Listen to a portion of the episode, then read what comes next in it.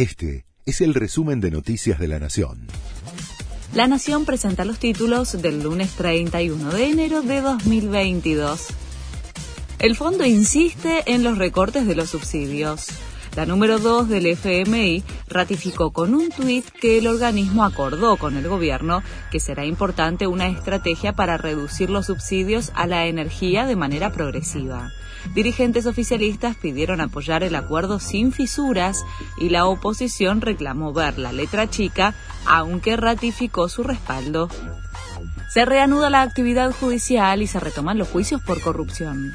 Alberto Fernández declara el 8 de febrero en el juicio contra Cristina Kirchner por la causa de vialidad. Se citarán audiencias para revisar los sobreseimientos que favorecieron a la vicepresidenta en los casos Otesur y los Sauces y la firma del pacto con Irán. Y se conocerá el veredicto en los juicios contra Ricardo Jaime, Julio Devido y Omar Caballo Suárez, entre algunas de las novedades. El gobierno extendió el programa Ahora 12 hasta el 30 de junio. La Secretaría de Comercio Interior renovó la medida que abarca bienes de producción nacional y servicios por seis meses, con los mismos rubros, pero sin la financiación en 30 cuotas. Tiroteo durante un festival en Paraguay, del que participaba Pablito Lescano de Damas Gratis. Según informó la Policía Nacional, hubo al menos dos muertos y cuatro heridos.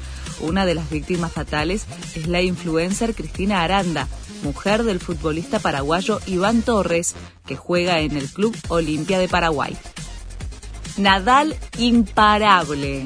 A los 35 años y con la conquista del Abierto de Australia, se convirtió en el tenista con más títulos de Grand Slam en la historia, superando a Federer y Djokovic, quienes lo felicitaron por la nueva marca.